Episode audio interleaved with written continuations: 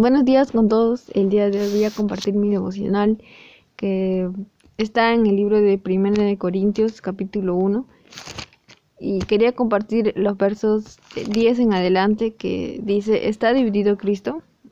Os ruego pues, hermanos, por el nombre de nuestro Señor Jesucristo, que habléis todos una misma cosa y que no haya entre vosotros divisiones, sino que estéis perfectamente unidos en una misma mente y en un mismo parecer porque he sido informado acerca de vosotros, hermanos míos, por los de Cloé, que hay entre vosotros contiendas.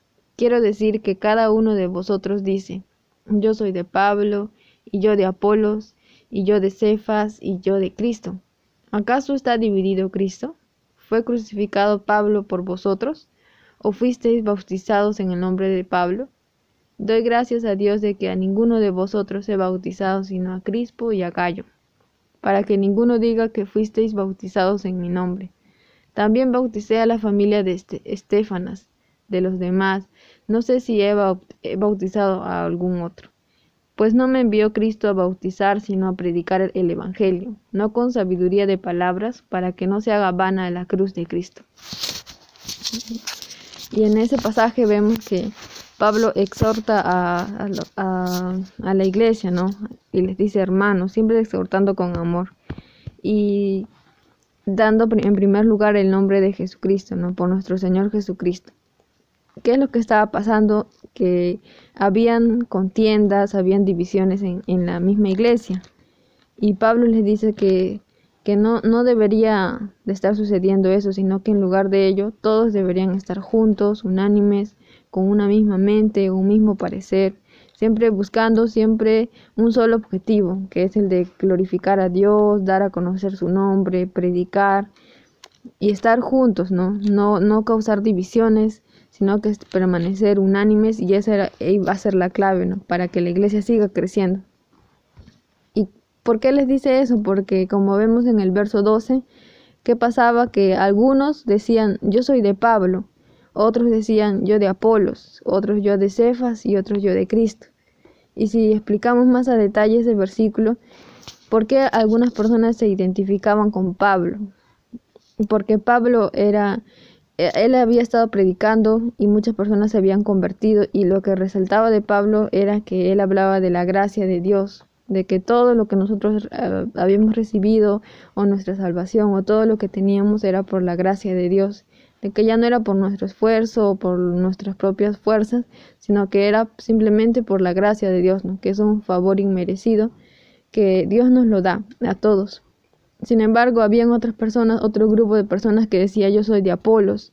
Y Apolos era, eh, vamos a ver que en la Biblia posteriormente era un hombre que tenía mucha facilidad de palabra, era elocuente, sabía acerca de, la Biblia, del bautismo y tenía esa facilidad para poder llegar a las personas y muchas personas se identificaban con él.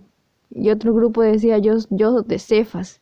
Cefas eh, estaba buscando y hace referencia a Pedro, por que anduvo con Jesús. Entonces muchas personas decían, no, yo soy, yo soy de Cefas porque él estuvo con Cristo, estuvo con él de cerca. Y había otro grupo que decía, no, yo, yo soy de Cristo. O sea, decía, no, yo no soy de ninguno de ustedes, sino yo soy de Cristo. Y aunque aparentemente está bien decir yo soy de Cristo, pero vemos de que se estaba excluyendo de los demás hermanos de la iglesia y estaba habiendo una división entre todos ellos. Y Pablo lo que les dice es que no, no debería estar pasando eso, sino de que todos deben tener una misma mente, un mismo parecer. No, no decir yo soy de Pablo, yo soy de Apolos. Y él explica por qué no de Pablo, porque él, él ha sido enviado en el verso 17 para, para predicar el Evangelio, no para que eh, su nombre de él sea glorificado, ni, ni siquiera por su propio conocimiento. Porque si eso sucedía, entonces la, el sacrificio que hizo Jesús en la cruz de morir por todos nosotros iba a ser en vano. Cuando dice en el verso 17, pues no me envió Cristo a, bautizar, sino a predicar el Evangelio, no con sabiduría de palabras, para que no se haga vana la, cruz de Cristo. Entonces, eh, en nuestro contexto también nosotros como iglesia, como, como somos parte, parte del cuerpo de Cristo, debemos estar juntos, unánimes, ¿no? Siempre con un mismo pensamiento. Si hay, hay que hacer algo para la obra de Dios, hacerlo todos juntos, no, no, no separarnos o no aislarnos, ¿no?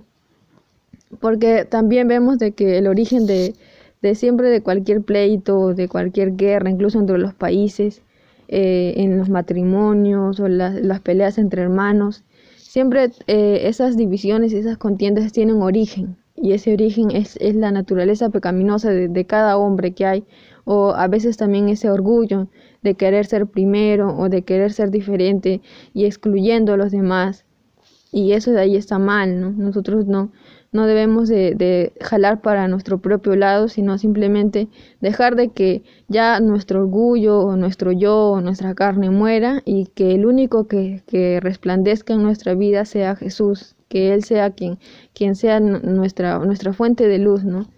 Y bueno, eso es lo que yo quería compartir con ustedes acerca de, de lo que pude comprender en este capítulo.